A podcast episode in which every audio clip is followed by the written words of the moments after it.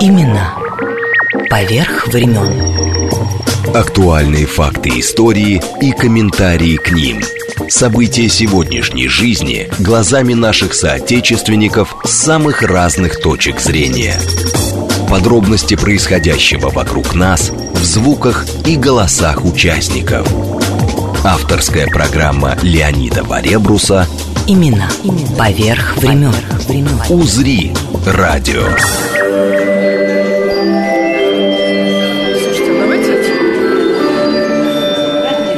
И снова март, и снова театральный праздник. 82 года назад в Москве родился будущий актер театра и кино Андрей Миронов.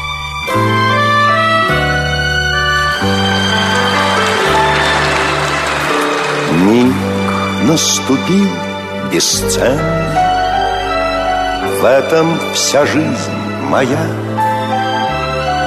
Я выхожу на сцену.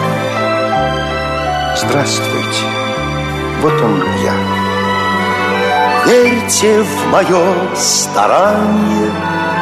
Слово я вам даю.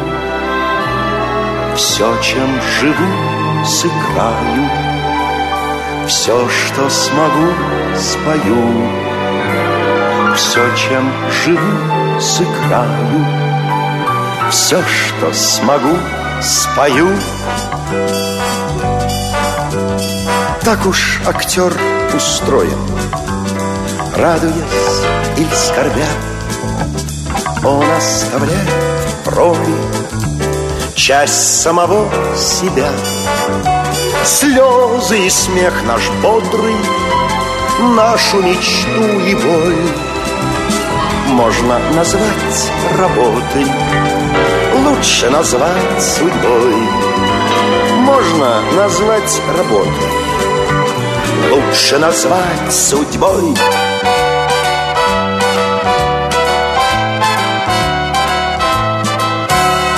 Ней мы кричим от счастья Встретив свою любовь. И умираем часто И воскресаем вновь. И никогда не тужим Обедом любым на зло.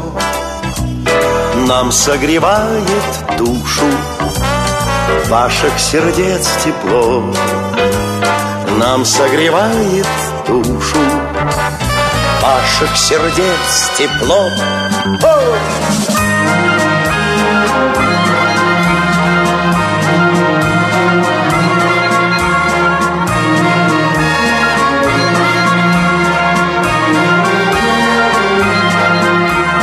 Даже стареть не страшно. Все еще верю я Встретится мне однажды. Лучшая роль моя. Встретится мне однажды. Может быть, главная роль. Сегодня вспоминаем о подарке женщинам, как в шутку говорили родители Андрея 7 марта 1941 года. Если вам не нравится сам день 8 марта, Андрей такая глыба, что обойдемся и без этого. Это действительно был светлый человек, веселый человек. И при всем при этом необыкновенно всегда были грустные глаза. Я часто смотрела на него и думала, почему он такой грустный? Но он был человек, который никогда не признавался. Если у него было недомогание, если главная боль была, он никогда, никогда не жаловался. Он прожил те отведенные ему 46 лет очень блистательно, ненавязчиво, не создавал неудобств для друзей и для близких. Очень любил порядок. Я когда к нему приходила, думала, молодой человек в таком порядке живет. Все так разложено по полочкам. Ну, по крайней мере, когда мы стали с ним вместе жить, скандалов на эту тему не было. Я просто думала, почему не сделать приятное человеку. Когда он приходил, я говорю, ну вот как чисто меня. И он обязательно где-нибудь наверху находил пыль и говорил, а это что? Он очень любил папу, очень любил маму. Папу он любил скрытно, так же, как папа его любил. Как-то очень по-мужски скрытно, а к маме он относился очень уважительно, и все делал для нее, чего она требовала. Но это воспитание родителей. Андрей меня приучил к тому, что дом полон гостей, дом полон друзей. Он безумно любил своих товарищей. И он всегда говорит, дружить надо уметь. Надо первому позвонить и надо первому позвать в дом людей. И, в общем, всех, кого он любил, с кем он дружил, они все были у нас в доме. И довольно часто было как-то принято, что общий какой-то был застолье, общий разговор. Конечно, самым главным это был Андрюш. Он объединял, очень объединял людей. Он любил джаз. У меня до сих пор все его пластинки собраны, целый шкаф. Любимый певец у него был Франк Синатра, Нат Кол, Элла Фиджеральд. Амстронг. И так как мы все-таки с молодых лет были знакомы, время от времени виделись иногда, и он мне все время говорит, вот список, 5-6 пластинок привези. И я возила эти пластинки. Дело в том, что в детстве его начинали учить музыке, он, в общем, практически использовал папку нотную для того, чтобы кататься с гор ледяных.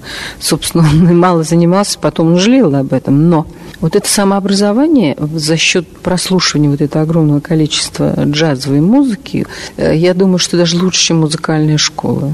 Он сказал, вот у меня упущение, я плохо знаю симфоническую музыку и не знаю оперу вообще. И однажды по телевидению была трансляция из Миланского театра «Норма» опера. Он сел, надел наушники – и просидел, это было потрясение. И потом он стал в это вникать, и он мгновенно проникал в самую глубину этого искусства. Он так в себя это впитывал, и потом даже вот он мог уже поспорить со знатоками оперы. У него уже были э, записи, пластинки. Уже он слушал и бесконечно слушал, и уже мог назвать лучших певцов, лучших дирижеров. Когда он познакомился с Юрой Тимиркановым, это у него просто стало очень серьезным таким занятием в свободное время, если он был свободен, он обязательно был на симфоническом концерте. Он вообще замечательно справлялся по слуху с любой мелодией и интерпретировал по-своему так, что ни на кого не был похож. Это был Миронов. Лариса Голубкина, народная артистка России и вдова Андрея Миронова. К ее воспоминаниям вернемся еще раз чуть позже, а эфир посвящен звездному мальчику, которому судьба отмерила лишь 46 лет жизни и которому все или почти все удалось, несмотря на трудности и многие разочарования, киноотказы, запреты.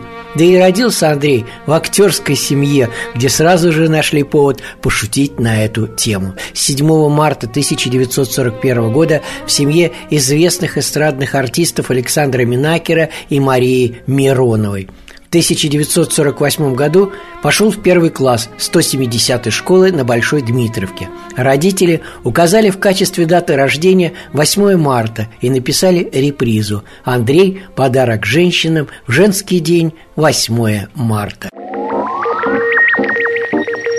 Леонид Варебрус Имена, Имена. Поверх времен. Поверх времен. Твердила унылая проза, Что рыцарей нету давно. Но чьи-то обиды и слезы В мое проникали окно. Не мог пребывать я в покое, Уют мне домашний не мил.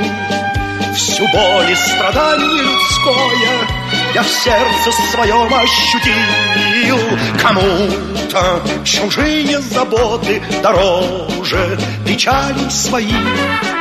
Ведь миру нужны Дон Кихоты, ведь миру нужны Дон Кихоты. Я буду одним из них, я буду одним из них.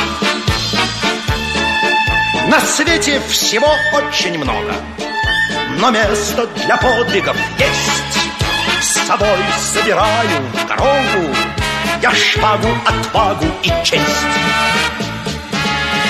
Сверкают манжеты камзола, Клинок поражает врагов, И только прекрасному полу Я сдаться без боя готов. Поднимем бокал за смутьяна, который в легенду проник. Ведь миру нужны д'Артаньяны, ведь миру нужны д'Артаньяны, Я буду одним из них, я буду одним из них. От страха дрожат негодяй, Когда неизвестный герой В лицо им перчатку швыряет, Как вызов на рыцарский бой. Попусту не унывая, Мы дряни давали отпор, Пусть в каждом из нас оживает романтик, поэт, мушкетер. Пусть станут чужие заботы дороже печалей своих. Всем рыцарям хватит работы, всем рыцарям хватит работы. Так будь же одним из них, из них.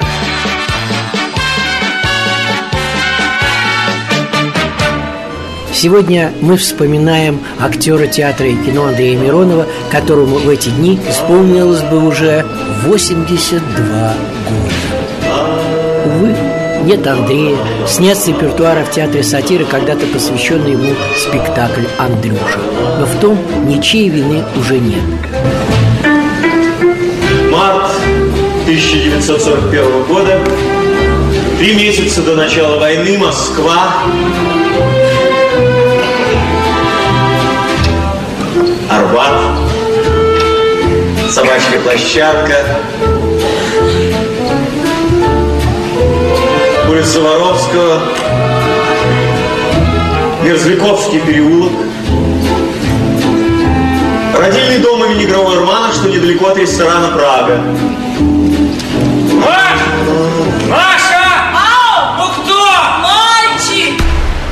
Имена поверх времен.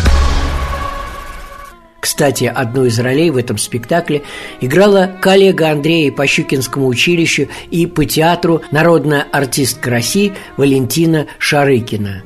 Маленькая ремарка о самой актрисе. Для нее триумфальной стала роль пани Зоси, своеобразного и как бы семейного телекабачка «13 стульев». Удивительно, но Шарыкина, как и многие другие актеры театра сатиры, участвовала во всех выпусках передачи, выходившей на центральном телевидении на протяжении 15 лет. Но об Андрее. Мы однокурсники, мы вместе поступали в театр сатиры. И вместе играли один отрывок «Загадочную натуру» Чехова. А потом вот вместе проделки с Капеном, потом э, над пропастью воржи, а потом Дон Жуан или Любовь в геометрии. Я вспомнила еще его работу в училище, когда он танцевал. Вот на всю жизнь я забыть не могу этот его танец. Я не помню актрису, с кем он танцевал. Она как бы была партизанкой, расклеивала листовки, а он был немцем-фашистом, который срывал в танце эти листовки. Это было, ну, грандиозно. В нем такая силища озорства была. И я вот это хочу сохранять в своем сердце, потому что этим он дорог для меня. А последняя моя работа с ним была «Женитьба Фигаро», где он играл Фигаро. И, кстати, когда он ушел, последний спектакль на гастролях в Риге, я играла с ним. И видела, что с ним происходило. Это было за пять минут до конца спектакля. Имена поверх времен. Как же много успел Миронов за свои 46 лет жизни. Не только в театре, но и в кино, сыграв 43 роли. И в эстраде, спев совсем не эстрадные песни, как драматический актер. Песни, которые спустя десятилетия продолжают нас радовать, став культовыми и отличным поводом для многолетнего уже актерского музыкального конкурса имени Андрея Миронова. Чтобы мы по жизни шли с тобою Словно эти стрелки на часах Значит, так загадано судьбою Чтоб мечталось нам о чудесах Чтобы мы по жизни шли с тобою Словно эти стрелки на часах. У циферблата светлый круг Как обручальное колечко И сколько бы ни было разлук А все равно наступит встреча. Значит, так загадано судьбою Чтоб мечталось нам о чудесах Чтобы мы по жизни шли с тобою Словно эти стрелки на часах. Быть может, ты на этот раз Ко мне придешь без опоздания И снова веком станет час Час долгожданного свидания Значит, так загадано судьбой Чтоб мечталось нам о чудесах мы по жизни шли с тобою Словно эти стрелки на часах.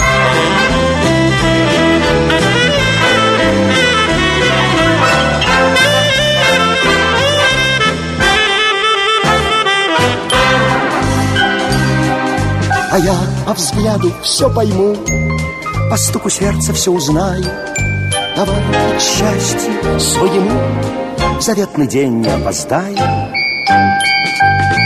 Значит, так загадано судьбой Чтоб мечталось нам о чудесах Чтобы мы по шли с тобою Словно эти стрелки на часах Значит, так загадано судьбою Чтоб мечталось нам о чудесах. Чтобы мы по шли с тобою Словно эти стрелки Словно эти стрелки На часах. А вот как все начиналось у школьника Миронова, в нашем эфире рассказывать Льву Маковскому, который подружился с Андреем еще в первом классе – и еще о юморе, шуточных тостах, комментариях и многом другом, качествах, которые ярко проявятся и во время учебы Миронова в знаменитой «Щуке» Арбатском училище в 2002 году, ставшем театральным институтом имени Бориса Щукина при театре Евгения Вахтангова. Вот только служить целых 25 лет Андрей Миронов будет в театре сатиры. В общем-то, я узнал его 1 сентября 1948 года, когда судьбе было угодно посадить нас на одну парту в первом классе А 170-й знаменитой школы, которая на Пушкинской улице, теперь опять Дмитровки. Вот, и с тех пор мы с ним всю жизнь, можно сказать, были неразлучны. У меня был день рождения, и Александр Семенович Минакер привез его нам домой. И моя мама тогда сказала, говорит, ну, кто скажет тост за Леву? И Андрюша потянул руку и сказал, я предлагаю выпить за милых дам. Потом была тишина. Вот, это был его первый тост, который я от него услышал. Говорить очень много можно, конечно, об Андрее. Неординарная личность. Хотя в школе мы этого не ощущали, потому что мы как-то все были равны, и он не, не выделялся до какого-то момента, пока он не стал играть на школьной самодеятельной сцене. В пятом-шестом классе начал посещать какие-то кружки при детском театре. Он был заводилой в школе. Он никогда не был таким общественником, но тем не менее все крутилось вокруг Андрея, потому что он все придумывал, он все организовывал. Вот он всех нас заразил настольным футболом. Началось с пуговиц, потом он где-то достал уже не пуговицы, а такие вот нашлепочки, на которых стояли вырезанные из картона футболисты. Ну, казалось бы, ну, играют там эти расческой по пуговичкам. Он сделал стадион, он сделал зрителей, и у нас человек 6-7 приходили к нему домой и устраивали турнир. Каждая команда была из какой-то страны там, из Бельгии, из Голландии, из Англии.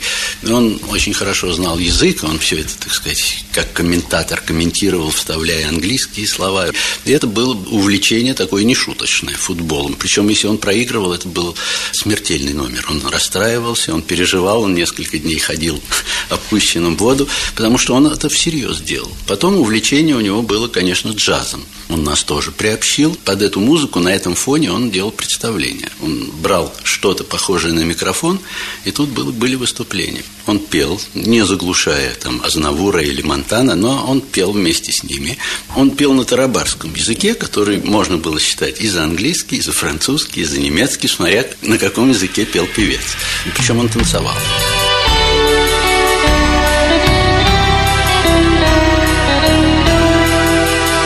Еще я решил, коли мы сегодня вспоминаем Андрея, что обязательно нужно послушать и мои архивные записи, интервью его коллег по театральному цеху, которых, к сожалению, теперь тоже нет с нами. Игоря Квашу и Аркадия Аркана, и о которых мы тоже помним. И, как и Андрею Миронову, благодарны за все, что они сделали за их роли, за дружбу, за то, что просто были когда-то с нами. Об этом прямо сейчас. В нем было такое количество энергии, как будто он понимал, что это отпущено на небольшой промежуток времени.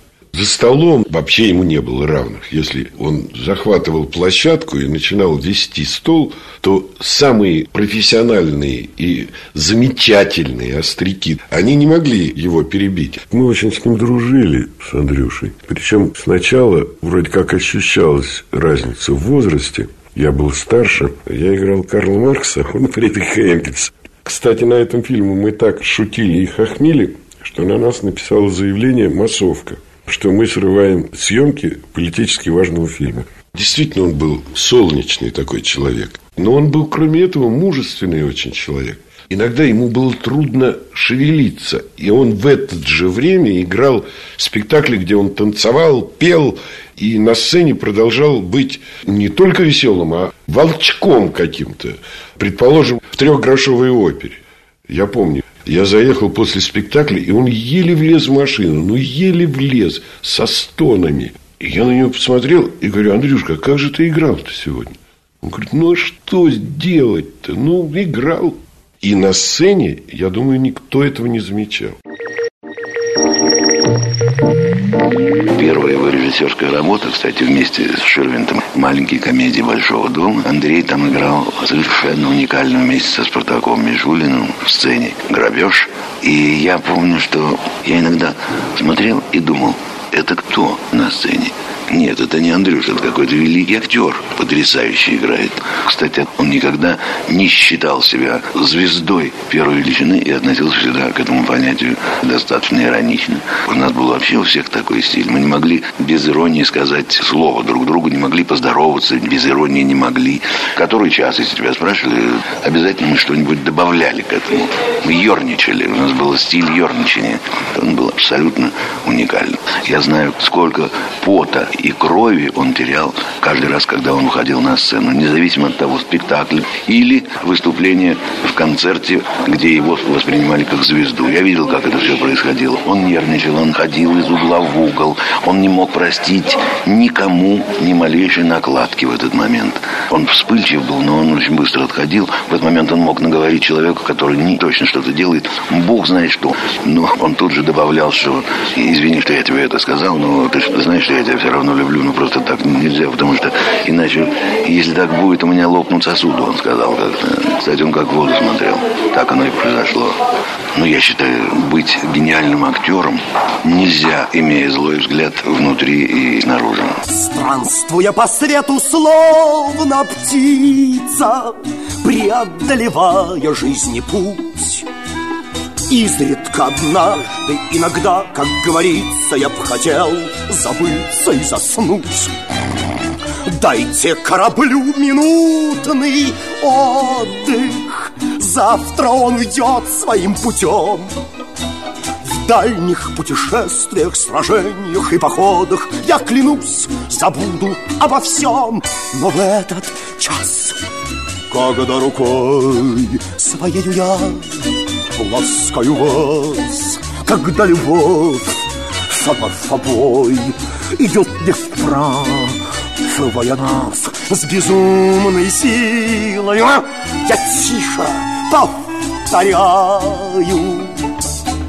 Поймите, милая, поверьте, милая, вы мой кумир, я не покину вас.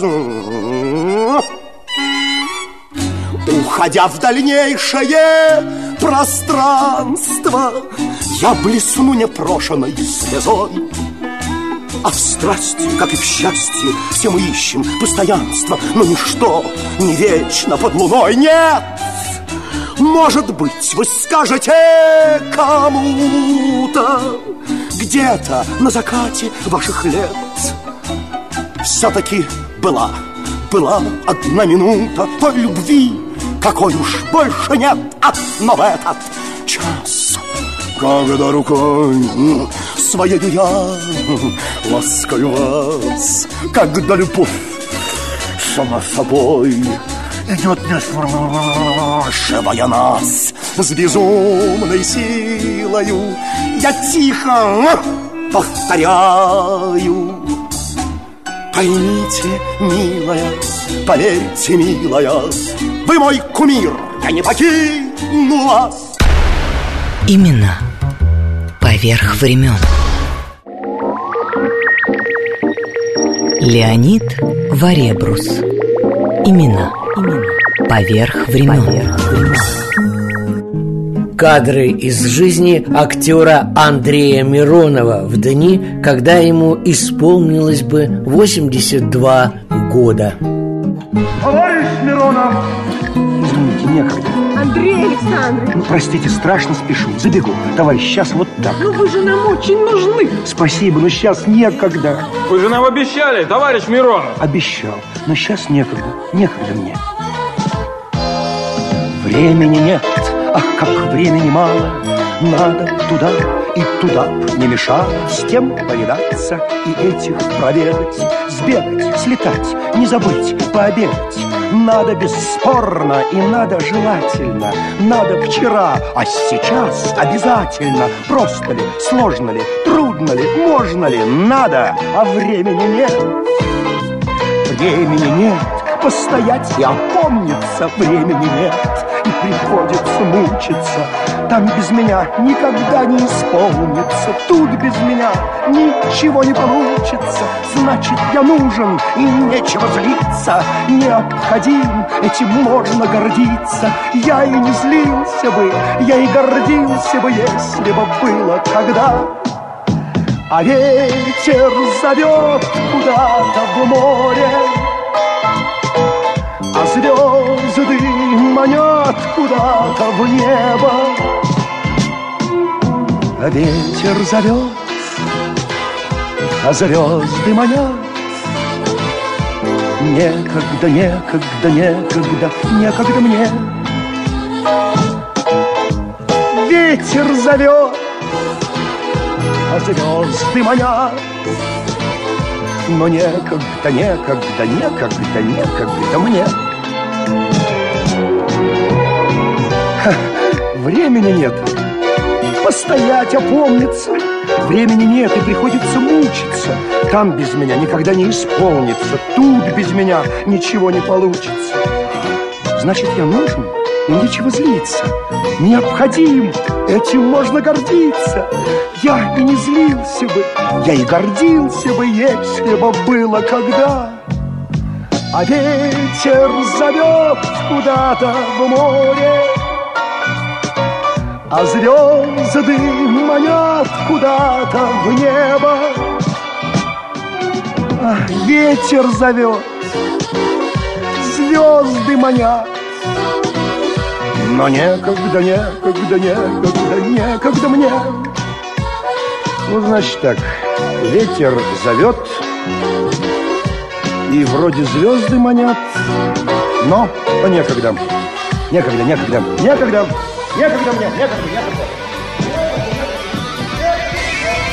А самой важной для нас сейчас будет характеристика от дорогого Андрея Человека, Ларисы Голубкиной, актрисы театра Российской армии Вдовы Миронова. Ее первым фильмом была легендарная уже картина «Гусарская баллада» Эльдара Рязанова. В 1960 году и Миронов получает роль в своем первом фильме «А если это любовь» режиссера Юлия Райзмана. Премьера была 19 марта 1962 года. Тогда критика не приняла фильм, посчитав его безнравственным. Зрители решили иначе и пришел успех. А в июне Андрей закончил Щукинское училище с красным дипломом и был принят в труппу Московского театра сатиры. Ну, об Андрее. Народная артистка России Лариса Голубкина, которая всего на один день и один год старше Андрея. Впрочем, это уже вне кадра про Андрюшу, которому все удалось. И короли, и любовники, и обманщики, и комедии в театре и кино. И просто любовь. Он работал с большой самоотдачей. Причем страстно, даже до фанатизма. Но если человек больной, абсолютно больной, выходил на сцену, он никогда не брал никакого бюллетеня. И потом приходил, согнувшись пополам. Он не мог, не мог отменить. Папа тоже такой был, и мама такая. Он любил выходить на сцену в разном варианте. Чацкий ли он, Хлестаков ли, Плучик Валентин Николаевич брал очень хороший репертуар для него, практически вырастил его. Но знаете, как бывает уже потом, ему хотелось выползти на другой уровень, в другую сторону. Он очень один период увлекся Эфорсом, и он играл Дон Жуана по Родзинскому на малой сцене, на Бронной. Как каким наслаждением и интересом он целую зиму репетировал. И каждый раз после этой репетиции он с таким восторгом приходил. Для него какие-то открывались новые просторы. Я думаю, что существует всегда ревность. Когда ребенок вырастает уже в большого и опытного человека, то тут существует ревность. И при этом, при всем, Андрюша довольно тактично относился к Валентину Николаевичу. Он никогда не вступал в конфликт с ним. Но ему было тяжело, когда они делали тень, то он переживал, Андрюша. Ему хотелось оторваться от пуповины в последние годы. Когда вот он уже стал вот делать бешеные деньги, делал, и «Прощай, конферансье»,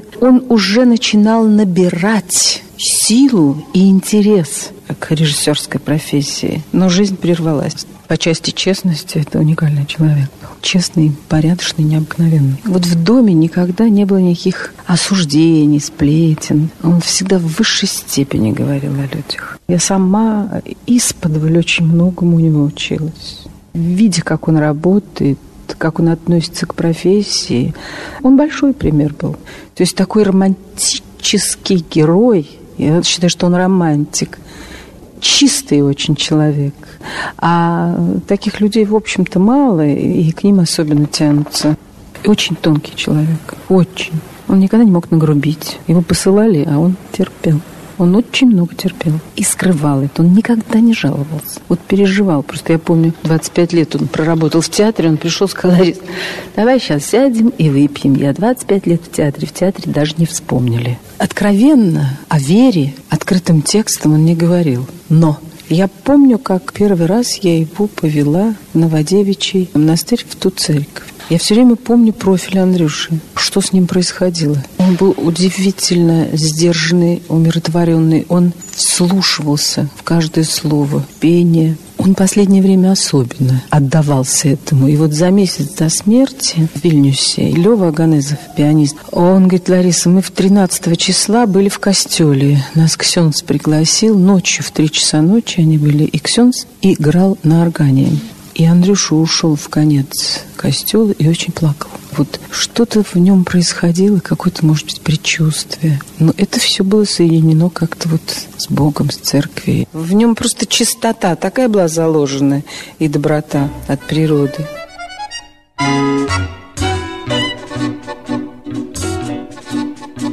Странствуя по свету, словно птица, Преодолевая жизни путь, Изредка однажды, иногда, как говорится, Я б хотел забыться и заснуть.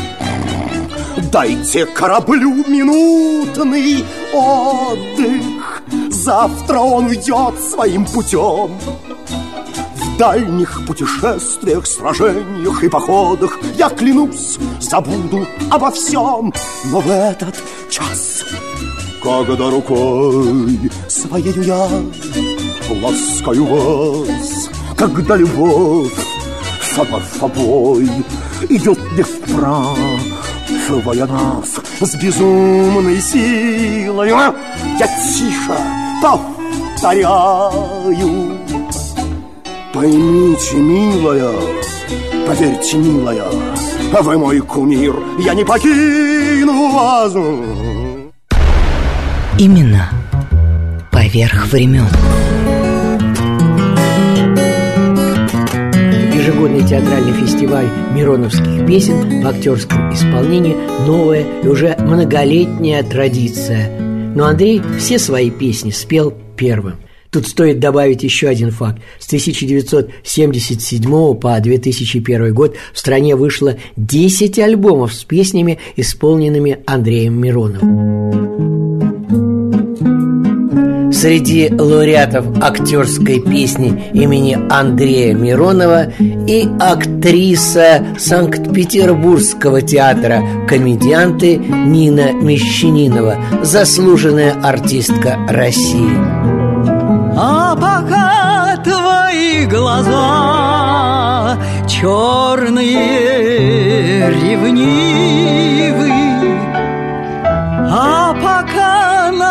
образа молишься лениво, надо мальчик целовать в губы без разбора, надо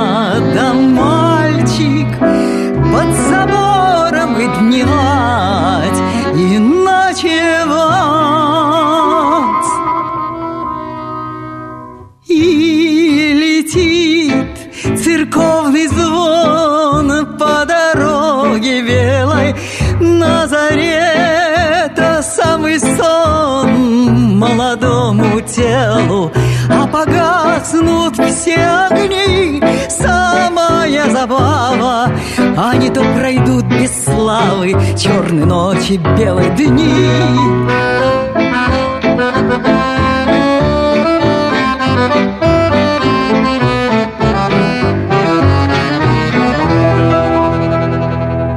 Летом светло без огня, Летом ходишь ходка,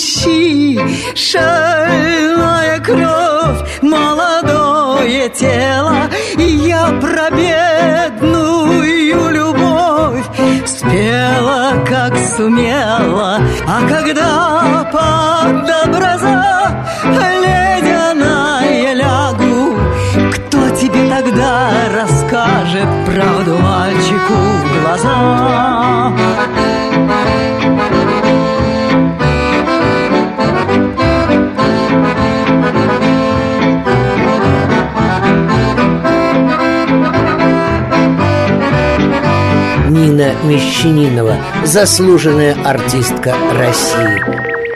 Леонид Варебрус. Имена, поверх времен. И такой штрих к творческой биографии Андрея Миронова. Да вот, как на премьере 4 апреля 1969 года постановка по пьесе Бомарше соединила в себе ключевые фигуры советского кино, самую яркую звезду советской моды и интерьеры в стиле рококо. Комедия «Женитьба Фигара» стала едва ли не самым знаменитым спектаклем того времени. Для успеха было все – Андрей Миронов за главной роли, костюмы от Вячеслава Зайцева, музыка Моцарта и главное, что за французскую комедию взялся художественный руководитель театра.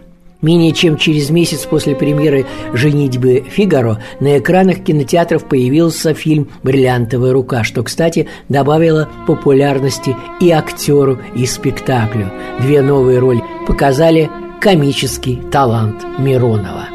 Наверное, судьба, но и последним в жизни Андрея Миронова спектаклем стал «Безумный день» или «Женитьба Фигара». Как все было, я попросил вспомнить однокурсницу Андрея Пощуки и давнюю коллегу по театру сатиры, народную артистку России Валентину Шарыкину. В этот спектакль он удивительно всех любил с любовью ко всем партнерам. И играл он, вот, э, вы знаете, он жил, а не играл. Он был Фигаро, это был не Андрей. И когда он был счастлив от того, что он узнал Сюзанну, что не она с графом. И вот это момент его счастья, и вдруг я вижу, он открывает рот, говорит, а звука я не слышу. И я не могу понять, что с ним. Он ухватился за бордюрчик, типа колонки маленькой в беседочке. И я вижу, опять он говорит какие-то слова, но ни одного слова не слышно. И только Шура понял Шервинд. Он из другой кулисы выскочил и его подхватил. И повел на меня вот там, где я за кулисами. Я не могла понять, что с ним. И я не могла до конца поверить, что он может уйти. Столько в нем было жизни. Столько было любви и радости к жизни, и умения жить, что поверить в то, что он уйдет, я не могла. Именно поверх времен. 15 июня 1987 года Миронов сыграл свою последнюю роль в здании театра сатиры в спектакле «Тени» по Михаилу Салтыкову-Щедрину. 27 июня был последний спектакль Миронова в Москве «Женитьба Фигара» в зеркальном театре сада «Эрмитаж». 14 августа во время гастролей – в столице Латвии на спектакле театра сатиры «Безумный день» или «Женитьба Фигара», не доиграв сцену, Миронов теряет сознание. Андрея не стало 16 августа. Похоронят его 20 августа 1987 года на Ваганьковском кладбище Москвы.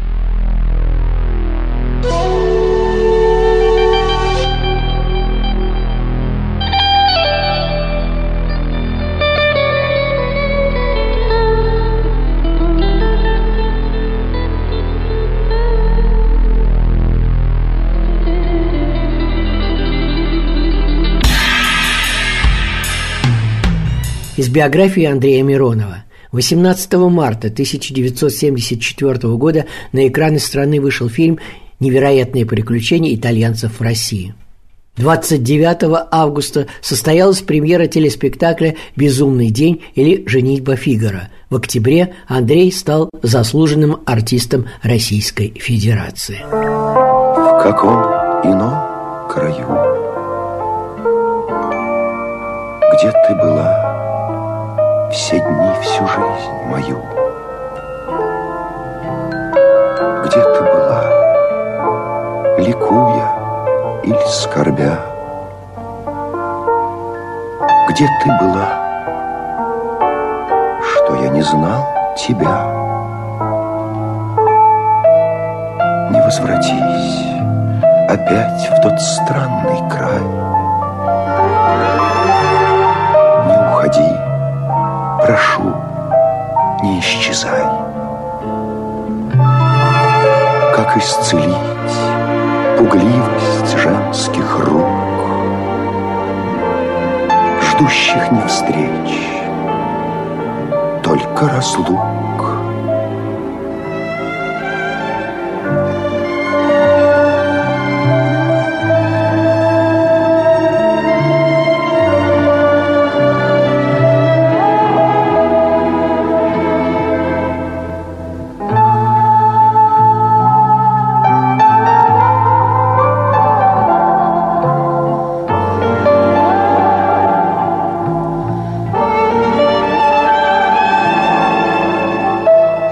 Что говорить. У всех своя звезда. Что говорить? Нам счастье, как беда. Что говорить? Покой куда верней. Трудно любить,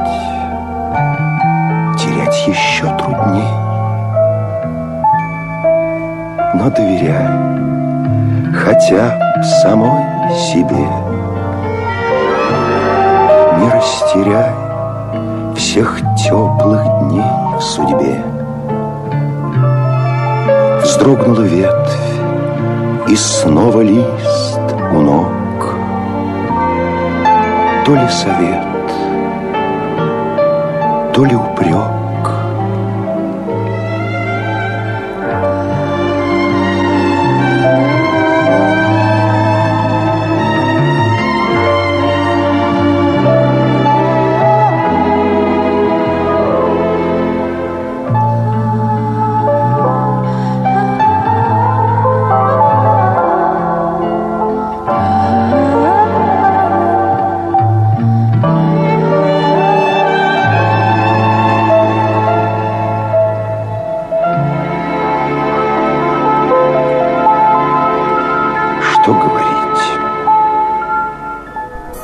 Кадры из жизни актера Андрея Миронова в дни, когда ему исполнилось бы 82 года.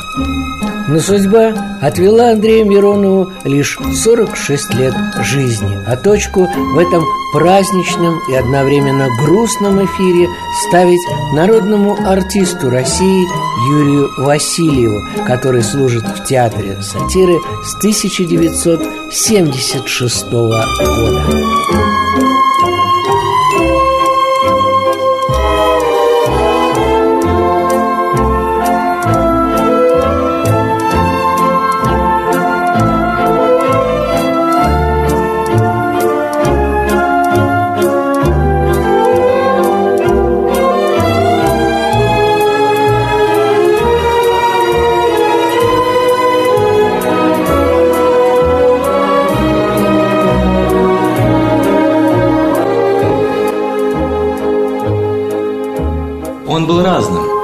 прежде всего он был трудоголиком, фанатом в хорошем смысле театра. Человек, который постоянно учился, все время хотел быть лучше, все время пробовал что-то новое. Поэтому он пробовал и мультфильмы, и эстраду, и кино, и телевидение. Замечательные работы у Эфроса.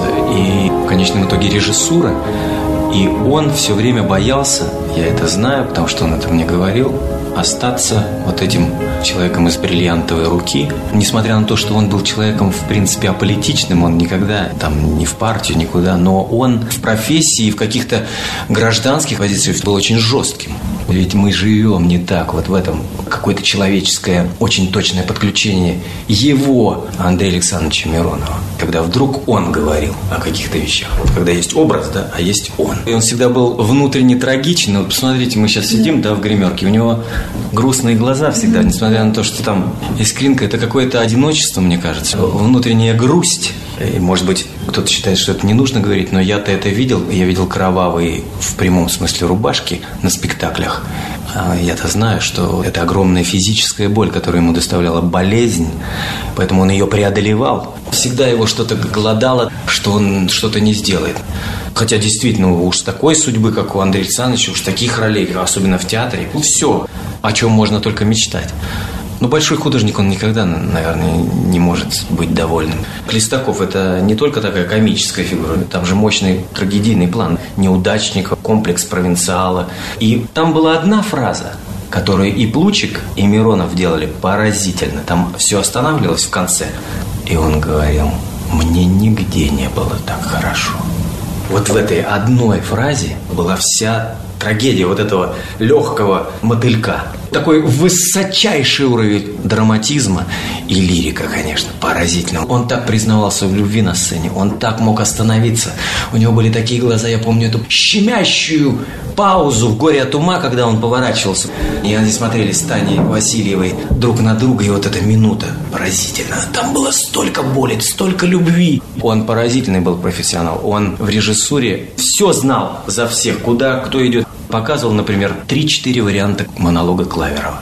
А мы играли братьев Кеннеди, и он так посмотрел, говорит, кольцо на какой? Я говорю, на левый, потому что они католики. все, все было просчитано, он меня не поймал. Он был настолько требователен к себе, и ко всем, конечно, к остальным, до жесткости. Он мог э, в заводе, в таком враже творческом бросить пепельницу, потом тут же упасть на колени и извиниться. И он был очень нетерпим к каким-то явлениям в жизни. Например, он был страшно взбешен, когда люди за кулисами разговаривали. Он мог выскочить, отыграв сцену и сказать, там же ваши товарищи работают. И вот я понял, что такое энергетика Андрея Миронова, когда он в Тирасполе, в зале для ткачих, там какая-то ткацкая фабрика была, и он вышел, он работал как в Кремлевском дворце съездов. От музыкального его выхода и потом он начинал ударять монологами Хлестакова, причем этот зал все время то поднимал, то опускал, то поднимал, то опускал. Я вот сейчас смотрю те роли, которые вот сейчас их повторяют. Вот вы знаете, вроде должна быть грусть, а у меня у меня ком стоит и свет какой-то. Я смеюсь от того, как он прям растрогались. Вот у меня э, такое отношение, как к старшему брату. Брат, потому что мы были одинакового группы крови по ощущению искусства. Поэтому он иногда заходил перед спектаклем. И вот это ощущение, что Миронов зашел, поговорил, что-то спросил с улыбкой и в то же время серьезно. Но действительно, вот ощущение какой-то удивительные радости и счастья. Когда у меня что-то не получалось, не получалось, были кровавые репетиции, в какой-то момент вдруг он ко мне подскочил и говорит, ну, наконец, пошло, пошло. И вот это счастье от того, что у меня пошло, и он мне написал э, на программке, Юра, восхищаюсь вашей работоспособностью, увлеченностью, спасибо ваш Андрей Миронов. Именно поверх времен.